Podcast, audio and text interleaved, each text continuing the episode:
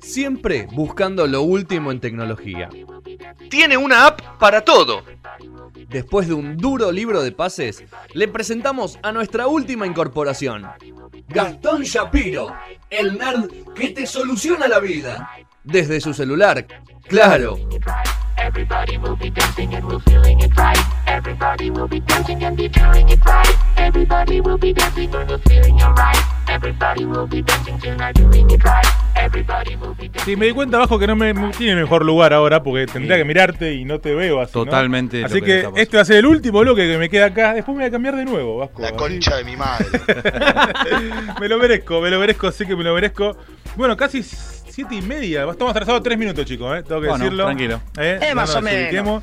Bueno, eh, se viene la tecnología, pero ya antes, mira, lo tenés ahí para darnos el WhatsApp a toda la gente para que Eh, si nos quiere mandar un mensaje audio y o eh, mensaje de texto, 15 28 25 2375. 15 28 25 2375. Eh, estamos en Avenida Forest 1236. Ahí está, Radio a la calle.com. Nos pueden escucharnos sonorasweb.com.ar Muy bien. o en nuestras redes. No son horas No en todos lados, ¿no? Claro. No son horas por Estoy todos lados. haciendo la gran fe, ¿viste? Cuando empieza. Está muy bien. todas esas cosas. Me gustó, ¿eh? Sí, Le voy a decir a Fe que lo digas vos la próxima. No, no. Ah, él, lo, él lo hace Porro, mejor. sí. Él lo hace mejor. Lo mío, ¿no? Eh, bueno, se viene la música. en eh, no, no nos No, confundimos. tecnología, Por tecnología. eso. No, iba a decir que la música no nos puede dejar mentir. Ah, Sos vos acá. Sí, sí, me, sí. me quería interrumpir, ¿viste? Me, me quería corregir. perdón, dijiste la, se viene la música. No, y- a decir que esta música Ah. es inconfundible. Ah, ah, ah. Es todo tuyo esto. Gracias. Bien. Que nunca sé quiénes son esto. Eh, Daft Punk es. Daft Punk. Claro. No, que era Daft Punk o Daft Punk, ¿no? Eh, para mí es Daft Punk. no hay otra. No, o Daft Punk. Sí, sí, Es sí. Daft Punk. Bueno, como le dije antes, eh, esta- el 3 de diciembre eh, se cumplió 25 años del lanzamiento de la Play 1. ¿Sí? Eh, que eh, revolucionó para siempre todo lo que es el mundo de consolas y videojuegos. Pero poco se sabe, en realidad sí se sabe, pero eh, la historia que tiene atrás el lanzamiento y por qué Sony decide lanzar la Play 1 es bastante raro y está bueno. ¿Sí? Porque hasta ese momento solamente, digamos, las consolas más conocidas, vos eras del grupo Nintendo o del grupo Sega. Sega. Total, sí. ¿Sí? O tenías uno o tenías el otro. Mario contra Sonic. Exactamente, o sea, en un momento terminó siendo o sos Team Mario o Team Sonic, corta. Eh, ¿Qué es lo que les voy a contar? Les voy a contar, lo, lo había armado diferente, pero una vez que me empecé a interiorizar en la historia del- de las consolas, vamos a ir de atrás para adelante. Muy ¿ok? bien, muy bien. Entonces las consolas eh, es increíble y con este dato los voy a matar, pero las primeras consolas son del año 52. 1952. Me imagino a nenitos del 55 jugando con, un- con una buena consola. Claro, ¿no? el tema es que vos te imaginás las consolas como son hoy o en algún momento, eh, desde poner a Super Nintendo Claro. o el Nintendo que era algo que vos conectabas a tu tele, Sí. más vieja, más nueva, qué sé yo, pero vos lo jugabas eh, de esa manera. No, pero además hay que, En hay, el- que, hay que pensar que mientras más vas atrás, más grande es el- Más grande es todo lo que necesitas usar Exacto, para sí. que funcione, Y otro dato que nos tira el Vasco es eso, ¿no? Escuchando otra música, capaz escuchando un tanguito, escuchando Gardel. o ¿no? sin música. jugando. O sin No, música. totalmente. eh, O sea, claro. O Sí, sea, en sí, un sí. momento, obviamente, que no había música. Eh, en el 52 lo que jugaban era el Tateti. ¿Sí? Sí. Contra la máquina. Eh, Pero, después perdón, me intriga cómo era. era una Eh, pantalla, digamos, eh, en realidad no, no una, una tele, sino con la posibilidad solamente que sea un círculo o una cruz. Y vos jugabas solamente eso. Pero no era, no una, no era una tele que no veía era una después, que veía no. después eh, a, solamente a Ambancera, era. ¿no? ¿no? solamente era la posibilidad de Jugar a eso. de jugar al Tateti. Muy bueno. ¿Sí? Pegamos el salto a lo que es la segunda generación de, de consolas. Y en el año 72, O sea, 20 años jugando el TTT. la única posibilidad que vos tenías de consolas era el Tateti o el Pong.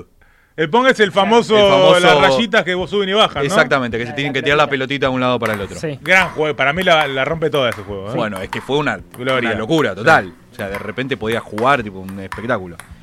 En el año 72 sale el Magna Boss Odyssey. ¿Sí? Busqué un video de esto porque es muy bueno. Eh, vos podías conectar una consola a la tele. Esto lo único que te permitía era que aparezcan eh, cuadrados de luz, digamos, blancos, más grandes o más chiquitos, y vos lo que podías jugar con eso dependía de como un afiche que le pegabas a la tele. ¿Se entiende? polémico como vos no tenías la, o sea, no existía todavía la posibilidad de gráficos de nada, te Sí. estoy diciendo que eran dos cuadrados nada más, vos le ponías como un afiche, una cartulina en la tele que te aparecía que de repente los dos cuadrados eran eh, como pajaritos a los que les tenías que disparar entre los árboles. Claro, vos le pegabas los árboles adelante. Muy- ¿Se entiende? Después lo sacabas y veías la tele y eran dos cuadraditos que se movían, nada más, por ejemplo. Eh, eso es lo que vos podías Demasiado hacer. interactivo. No, bueno, eh, a ver, e- era una locura terrible porque vos hasta ese momento, digamos, eh, trataron de encontrar la forma Claro. de que no sean dos cuadrados y no puedas hacer nada, sino que, digamos, tengas la posibilidad de, de- de realmente tener eh, o, o- o divertirte haciendo algo diferente. Antes de hacer eso, prefiero jugar al TDT. También, devolveme el TDT anterior, ¿no? No, vos pensás que pegaron un salto terrible, sí. terrible, en la que había ya una especie de consola Claro, con sí. las que vos ya podías jugar con una palanquita que tenías que mover eh, los cuadraditos, dependiendo del juego, era, dependía lo, digamos, el, eh, lo que vos le pegabas en la pantalla. Pero después, después de usarlo, qué sé yo, 10 veces, ya no te pegaba más. Eh, yo me imagino que va con la estática de la tele. Claro. no es pegamento. Eh, y era, o sea, vos pi- eh, piensen que en este momento, o sea, yo les digo esto y ustedes dicen, no, lo juego una vez. En ese momento era un flash. jugar". Era tipo una locura Claro. total. Una, un espectáculo total. Si pegamos el salto recién a la década de los 80, aparece esta, eh, digamos, esta división entre lo que es Nintendo y lo que es Sega. ¿Sí? Cada, uno, cada uno de ellos eh, lanza su consola de tercera generación. En el 83 sale la NES de Nintendo. Y en el 85 sale la Master System de Sega. ¿Sí? Ah, son como derivados, ¿no? Cada uno lanzó su, Sí. su consola. Eran las primeras consolas de 8 bits, ¿sí? que son estas que vos estabas contando antes, yo. Sergio, claro. Permitían tener 48 colores nada más. ¿sí? Antes solamente había luz blanca y negro. Claro. Estas son las primeras que permiten tener colores. Ya empezás a tener sonidos. ¿Sí? Y aparecen ya algunos juegos que después se iban a hacer muy conocidos. Como el Super Mario Bros. Mega Man.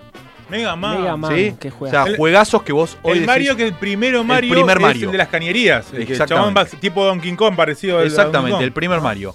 Que vos si te acordás, viste que cuando te golpeaban, te tiraba el, viste el sonidito que, per- que Sí. perdía, tipo el tun, tun, tun. Esto, es- Esto es demasiado siento como es moderno. demasiado moderno. Pero ponele que, o sea, esa está la idea, esa está la idea. Eh, pero aparece el Super Mario bueno y, y la, la posibilidad de jugar realmente, digamos, en otro nivel. O sea, hasta ese momento vos movías cuadraditos de color. Estás jugando Algunas algo, cosas, viste, capaz era el Space Invaders era lo más grosso que podía jugar en ese momento. Y de repente te aparece un Mario Bros. a color en la pantalla. O sea, Fiesta. un descontrol. Sí, descontrol sí. total.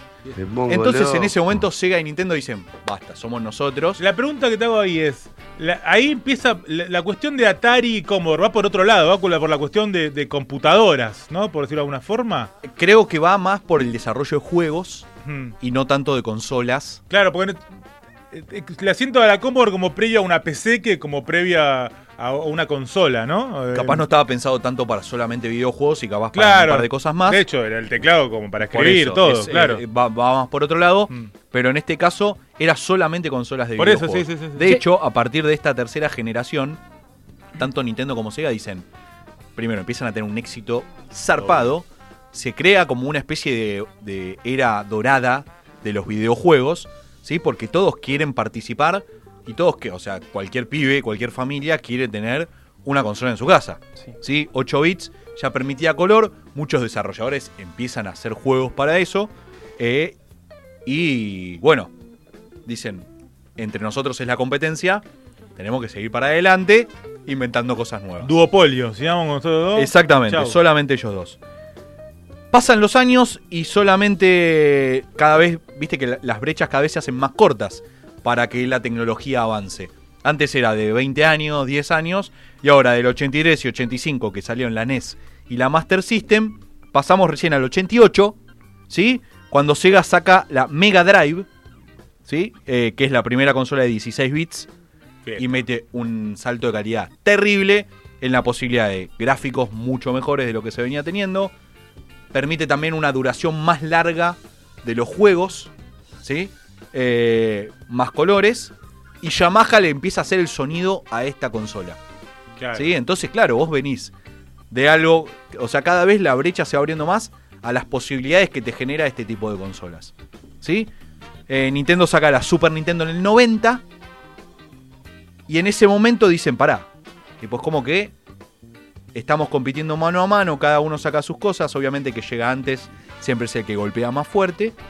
Eh, y en un momento Nintendo dice, estamos muy atrás de Sega. Sí, es que te iba a Nos decir eso. sentimos Me parece que pasaba que Sega era como más. Primero que siempre le, le llegaba primero a todo, Claro. antes que Nintendo. Y a su vez, pero a su vez Nintendo era más del pueblo, por decirlo de alguna forma, ¿no? Sega era más como más para. más- hay que tener un poquito más de poder económico, me parece, para, para el Sega. Y Nintendo era más. Puede ser. pibes. Es Puede que, ser. es que a mí se me hace que, por ejemplo, los juegos de Sonic le pasan el trapo a los de, a los de Super Mario Bros. Y sin embargo, Para son mí- más populares los. de- muchísimo los- más claro. Mario que el, que el Sonic. ¿Mm? El problema eh, que acá sucede es que Nintendo dice, estamos muy atrás, tenemos que hacer algo al respecto. Entonces dice, ¿qué es, o sea, ¿qué es lo que podemos hacer? ¿Qué, qué- qué herramientas, qué, qué le podemos facilitar a la gente que quiere jugar para que elija nuestro producto por sobre el de Sega y poder realmente ser los dueños y reyes de, todo lo que son las consolas de videojuegos? Entonces, en la mitad de la década del 80, se junta con Sony, ¿sí? Y juntos tratan de pensar alternativas para poder hacer una consola que rompa con todo. Entonces, Sony estaba desarrollando en ese momento la tecnología del CD-ROM, Recién en ese momento se estaba desarrollando. Entonces agarra y le dice a Nintendo, escuchá, usemos nuestra tecnología del CD y pongámosla en tu consola. ¿Sí? Eso te va, a, la- te va a dar la posibilidad de tener juegos muchísimo más grandes, con muchísimas más posibilidades. Eh, me parece que es una alternativa muy buena. Durante varios años laburaron juntos y en la en el 2000 en el eh, perdón, en el 91 en la CES del 91 donde se presentan los juegos y todo, eh, se anuncia la alianza entre Nintendo y Sony diciendo, escucha, vamos a sacar juntos una una consola, pero no vamos a tener ya la necesidad de usar los cartuchos, ¿sí? ¿Qué es lo que permitía eso? Obvia- más allá de, de tener más duración y más posibilidades, también permitía que no sean tan caros el, el hacer eh, los juegos. Sí. El hacer juegos en cartucho era muy caro. El hacer juegos en CD era mucho más barato. Los o sea, los chips eh, salen mucho más caros que los CDs. Exactamente, hacer, tenerlo, tener eh, los juegos hechos en, eh, en los cartuchos esos, la verdad que era, era un lío terrible. eh, y obviamente que todos esos costos terminaban derivando en, en lo que compraba la gente que quería jugar. O sea, obviamente, vos le derivás todos los costos a tu, a tu público. ¿Qué hacemos para que sea más barato? Bueno, te doy la alternativa. No solo de que los juegos tengan la posibilidad de ser más calidad, más largos, ¿eh? sino que encima sean más baratos. Y nosotros poder comprarlos más baratos es una manera espectacular de que decidan por, eh, por nosotros. En ese momento, eh, como le decía, en la CES del 91 se anuncian que juntos van a hacer esta nueva consola. Y al día siguiente de este anuncio, Nintendo dice, ¿sabe qué? No. Decidí que al final no quiero hacer esto con Sony porque leyendo bien el contrato, nos pusimos a leerlo con nuestros, eh, nuestros abogados, qué sé yo, no me convenía tanto. Me Así recontra que- corto. Sí, ah, me, me voy yo y tengo otro. Ahora me voy a ir con Philips. Está desarrollando la misma tecnología de SD, pero me voy con ellos porque me conviene estar con ellos. ¿Sí? Eh, ¿Qué es lo que hacen? Eh, obviamente, la gente de Sony dice: Pará, hermano, tipo, venimos elaborando hace 4 o 5 años en esto. De repente salís un día y me decís: No, quedaron muy golpeados en el ego. No, y además los desautoriza un gigante de la industria como Nintendo. ¿no? Olvídate. Queda, queda muy golpeada Sí. eh, en este sentido. Y decide Sony darle luz verde a lo que es el proyecto que se va a llamar PlayStation. ¿sí? El problema que tenía Sony, obviamente, es que eh, no tiene el, know-how de los juegos como sí tenían Nintendo y Sega. Porque Sony siempre se, digamos, iba por otro lado. Eh, entonces, nada, tardaron un par de años eh, hasta el 94 que se hace el lanzamiento de, la Play. En el mientras tanto, ¿qué es lo que hacen Nintendo y Sega? En vez de sacar su propia consola con la posibilidad de CD, sacan como una especie de patch externo que vos lo podés conectar a las consolas y usar CDs Raro, ahí. raro todo. Eran cosas raras, no tan fácil de usar. Eh, y en el 94 agarra Sony y dice, muchachos, llegó, Se van todos acá. Llegó el más poronga. Estamos acá, les En un presentamos la Play. Todavía de auge de, de Nintendo y, y Total, Sega, ¿no? total. O sea, 94. Vos pensás que hasta el 94 no había nadie que le haga frente. Claro, además ¿Sí? 94 era la. Yo me acuerdo todavía, yo jugaba como. La, la, la gloria jugar a- al Super Nintendo o al Sega. Era. Total. Lo Igual más, yo, ¿no? yo quería aportar algo eh, en el medio. Eh, el Tetris, ¿en dónde entra en esta historia?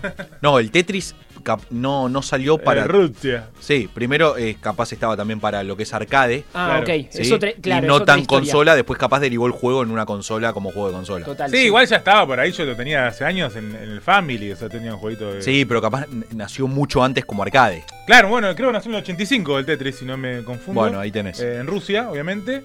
Y bueno, tuvo todo ese tiempo más de arcade, pero ya.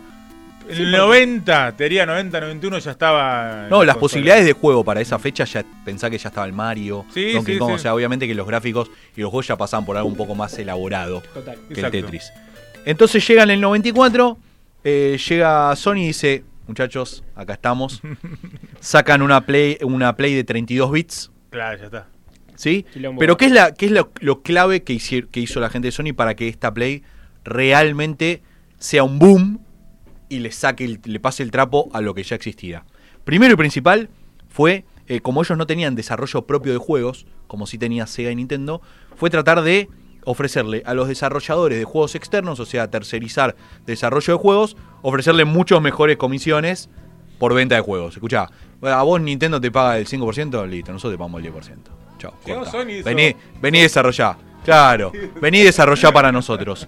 Y aparte lo que tenía es que al ser, eh, era como mucho más amigable a los desarrolladores. Sí. Les era mucho más fácil a alguien que hacía juegos hacerle un juego para la Play que hacer un juego para Nintendo Sega. Entonces, la facilidad y que, vos, y que me generes más dinero vendiendo menos, Ya está. no tengo mucho para pensar. No, Quiero además- hacer juegos con vos. Además, Corta. o sea, piensen que en realidad es tanto Sega, a mi ver, ¿no? Tanto Sega como Nintendo, los juegos eran desarrollados para chicos. Y me parece que la Play cambió un poco esa, esa normativa, ¿no? Bueno, la posibilidad de tener juegos mucho más desarrollados, mucho más elaborados, hace que no sean tan básicos y que gente más grande, viste, como que se aburra, digamos, ¿no? Entonces, en estos, primera, en estos primeros eh, tratados aparece Namco como uno de los grandes, ponele, de- desarrolladores de Street Fighter eh, o de esos juegos de pelea que aparecen. Konami, Konami, Sí. hola, Konami. eh, o Williams, que son eh, tres de las grandes empresas que después desarrollaron, un- hasta el día de hoy, desarrollan juegos. Eh, obviamente hoy es mucho más fácil, pero en ese momento ya desarrollaban juegos para, para Sony y para la Play. Sale en el 94 la, la Play 1, el primer día de ventas, 100.000 eh, Play se vendieron. En un día en Japón. Solamente el lanzamiento en Japón, primer día, 100.000 eh, PlayStation 1. El precio, eh, agarraron, agarró Sony y dijo, escuchá, eh, necesito, eh, necesito vender, o sea, necesito que haya movimiento. Basta. Sí. Eh, ¿Qué es lo que pasa? Eh, la Nintendo salía, no sé, eh, 399 dólares. Bueno, la PlayStation sale 299. Encima que tengo a los desarrolladores de mi lado, quiero que vos, o sea, quiero ser tan competitivo que vos vas a vas a querer comprar mi, mi consola porque sale más barato. Te quiero aplastar, Gil. Total. Me cagaste, te voy a aplastar ahora. Fue un boom total. Eh, Sony se dio cuenta que eh, la papa estaba en desarrollar juegos que ya tengan tecnología 3D, que hasta ese momento no tenían. ¿Sí? Claro, Entonces fueron, fue, fue la primera consola que estuvo pensada desde el desarrollo para tener juegos 3D. ¿Sí? Entonces, obviamente, eso facilitaba un montón, otra vez más, a la gente que hacía juegos, eh, a, a hacer juegos, a hacer lo que saben eh, en la Play y no en las otras. Que tenías que comprar un patch aparte o instalarle otra Sí, cosa sí, no. encima. Viste, era un lío. O sea, vos querés simplificarle todo siempre a quien, a quien lo está Y además comprando. con, con- con costos extra. O sea, esos, esos parches, esos, adi- esos Sí, aditamentos. todo sale adi- más, obvio. Olvídate, olvídate. Eh, Bueno, entonces venden 100.000 el primer día eh, en Japón. Se termina oficialmente de producir en el 2006 la Play 1. Ah, mira. Desde el 94 al 2006. Dos añitos. En Segundo 12 plato. años vendieron 102 millones de consolas. Creo que recuperaron plata, ¿no? 102 millones de consolas. Es el primer joystick, ahora, ahora está muy, eh, muy común, pero es el primer joystick que tiene los comandos arriba, Claro. los comandos superiores. L1. Hasta ese momento R1. estaban los cuatro de movimiento, los cuatro viste de colores, eh, o X, redondel, cuadrado, triángulo. eh, y el comando del, digamos, el joystick de la Play era el primero que tenía los comandos arriba. Que también le permitía tener muchas más funciones a los juegos. Obvio. ¿sí? Entonces todo era, viste, una sumatoria de, escuchá, mi, mi consola es muchísimo mejor a la tuya. O sea, no tenés forma de competir, hermano, corta. Eh, y una cosa que yo no sabía que existió, pero mientras lo estuve investigando eh, me apareció, es que, obviamente, todo esto es previo a la era de un internet común en todas las Obvio, casas. Eh, pero desarrollaron una forma de eh, tener multijugador. ¿Cómo era la forma de tener multijugador? Vos ponías, te juntabas con un amigo, cada uno en su tele, o sea, tenías que tener dos teles, dos play, y había un cable que conectaba a las dos play, y vos podías hacer un multijugador. Ey, nunca me enteré. de Es esto. increíble esto. Yo tampoco, pero Tremendo. Existió. Existió, te lo juro por Dios, lo vi. Obviamente que, a ver, no- era muy poco común, Obvio. muy poco posible. Pero si querías hacerlo, po- podías. Claro, claro. O sea, yo me iba a tu un casa, me llevaba una tele, una play y Una el cable. claro. Esta Pum. información llegó muy tarde en mi vida. Sí. Total, bueno, esto es de, Mejor, pensá de- mejor, mejor para vos. de los 90. Esto es de los 90. En el 94 sale la Play 1, fenómeno. Boom, terrible. Sony, eh, obviamente que eh, arrasa full, vende un montón. Eh, y dice, esta es la nuestra. O sea, nos dimos cuenta que desarrollar consolas de videojuegos es lo que tenemos Es que para hacer. nosotros. Total. Entonces en el 2000 sale la Play 2. La Play 2 es la consola más vendida de la historia. Sí. Sí. ¿sí? Mm. 155 millones de consolas vendieron. Una locura. Es, eh, tiene, obviamente, es la primera en tener gráficos 3D de alta definición, que hasta ese momento eran 3D, viste, medio más básicos. Duke, Claro, claro. Duke Nukem, Doom. ¿Viste? Que en ese Nukem. momento era una- un descontrol. Bueno, viene la Play 2, ¡pum! Chau. Tomá. Y eh, hacen una cosa espectacular que hasta ese momento no nadie lo había pensado. Es que eh, en ese momento no había eh, posibilidad de ver películas en DVD. Vos te tenías que comprar el lector de DVD. ¿sí? El, el aparato DVD reproductor. Ah, claro, ese Entonces la Play datazo, 2 claro. Lo que hace es, funciona como consola y funciona como posibilidad de ver películas en DVD. Sí. Entonces dice, escuchá, no necesitas comprar dos aparatos. Con, este, con mi consola tenés todo, papá. Y después estaba el mito que te hacía mierda y todas esas boludas. Ponele, sé que el láser no es, no es el mismo para idea, los juegos claro. Que para, la, para las películas. Pero la siguen mamando. Total. No, a ver, yo la Play la tenía en un momento, la tenía que poner en vertical para, para que, no se caliente Sí. y qué sé yo. Pero a ver, no tenías que haber, o sea, nunca te tendrías que haber comprado un lector de DVD, un Claro. reproductor de DVD. O sea, vos Que con e- descansen, por cierto, ¿no? Olvídate. Vos con esta posibil- con esta consola tenías la posibilidad de ver de ver películas con un clic, o sea, con un botón eh, de distancia eh, y obviamente jugar a los juegos que más te gustaban. Eh, repito, es la, es la consola con más vendida del mundo en la historia y es la primera que ofrece juegos en línea. ¿Sí? En el 2000 Internet no estaba en su mejor momento, o sea, recién estaba como en, en las casas como recién empezando y había ya opciones básicas de juegos en línea que ya los ofrecía la Play 2. Sí, estaban muy adelantados. Sí, Terrible. sí, Llegamos al 2006, total. Me, me- me voy a Sion. Sion. América Online. AOL. Eh, en el 2006 eh, agarra PlayStation y saca la Play 3. ¿sí? Que eh, lo que hace es tener el lector de Blu-ray, por el mismo motivo que antes tenía el lector de DVD. Pone el lector de Blu-ray en su, en su consola. Permite juegos muchísimo más grandes, de muchísima más definición. Ya tiene un disco duro interno y no la memoria que la tenías que poner afuera. Mm. Eh, y ya ofrece lo que hoy ya es súper conocido, que es el PlayStation Store, que es la posibilidad de jugar, de, de- de bajarte. los juegos. Exactamente. Saltamos al 2013, que sale la Play 4, eh, que es la primera consola con eh, gráficos de alto rango dinámico, que es el HDR. Permite obviamente muchísima más definición de lo que se venía teniendo. Es la primera consola que ya que empieza a tener juegos en realidad virtual. ¿sí? Con el accesorio de los anteojos, viste que en algún momento hablamos, eh, ya podías tener realidad virtual. Y sale la, digamos, el modelo Pro de Play 4, que ya eh, agarra los gráficos 4K, que es lo, digamos, en, en los desarrollo de juegos, hoy por hoy es lo último. La crema de la crema. Total. Y lo que pasó esta semana, eh, junto con el, digamos, este aniversario 25 de la Play 1, es que eh, se empezó a hacer el pre-order o la posibilidad de precomprar la Play 5. ¿Sí? Que va a salir a ¿Cuándo? fines del año que viene. Es como un fideicomiso. ¿no? Sí, vos, vos, ya- vos pones guita. Y bueno, a ver. Vos pones guita hoy. ¿Compras un pozo? Exactamente, pones, pones de pozo la posibilidad de comprar la Play 5 para que el día que sea el lanzamiento de Play, vos la tengas en tu casa. Tremendo. ¿sí? No tengas que ir a hacer la fila a ningún lado, no tengas que ir a hacer nada. Los que tengan la posibilidad de haber comprado esto, el día del lanzamiento, va a venir alguien de correo, te va a traer una caja y te va a decir felicidades. Tremendo. Y vos vas a terminar el 2020 eh, No, de una 2021. forma... Ah, No, ah, 2020, 2020. año que viene, año que ah, viene. estamos, estamos. estamos Eh, según eh, Ya casi. según el, eh, el CEO de Sony, va a llevar la sensación de inmersión a un nivel superior. No sé qué joraca van a hacer. Las pocas cosas que se saben de la Play 5 es que va a tener resolución 8K. ¿Sí? O sea, una locura total. Eh, va a tener la posibilidad de tener un disco rígido de estado sólido. O sea que la. Digamos, eh, el acceso a los datos va a ser, eh, va a ser increíble. Y va a aparecer con, eh, con el sonido 3D.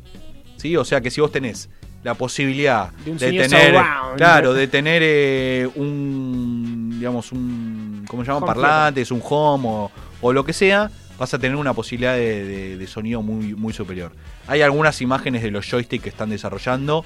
eh, que en donde hoy hay como un trackpad que vos podés pasar el dedo. Es una pantalla que vos podés ver ahí. O sea, hay como muchas opciones que todavía no se saben, porque como todo en el desarrollo de nuevas tecnologías, viste, es como que... Lo prueban. eh, no, no, como que no te muestran nada, no te Claro. quieren adelantar nada por las dudas, para que todo sea sec- súper secreto y cuando salga sea un boom terrible. Sí. Así que eso es lo poco que se sabe de lo que va a ser la Play 5, que sin dudas va a continuar con la familia de PlayStation, que empezó por una cagada que se mandó Nintendo por no querer juntarse con Sony y hoy la mirada atrás. Está mostrando, se ven los gráficos, ¿no? Se ven los gráficos en. en- para quienes pueden vernos, ¿eh? Eh, están viendo los gráficos también, cómo van a ser. Así que básicamente para cerrar esta, esta columna, lo que nos vas diciendo es que se viene el, apocalipsis. O sea, todos bobos vamos a estar con todo lo que está contando, porque va a estar tremendo. Y ¿no? seguro, a ver, Se siempre, locura siempre está, estos lanzamientos son una locura eh, y me imagino que van a venir acompañados de juegos que van a, a romper todo.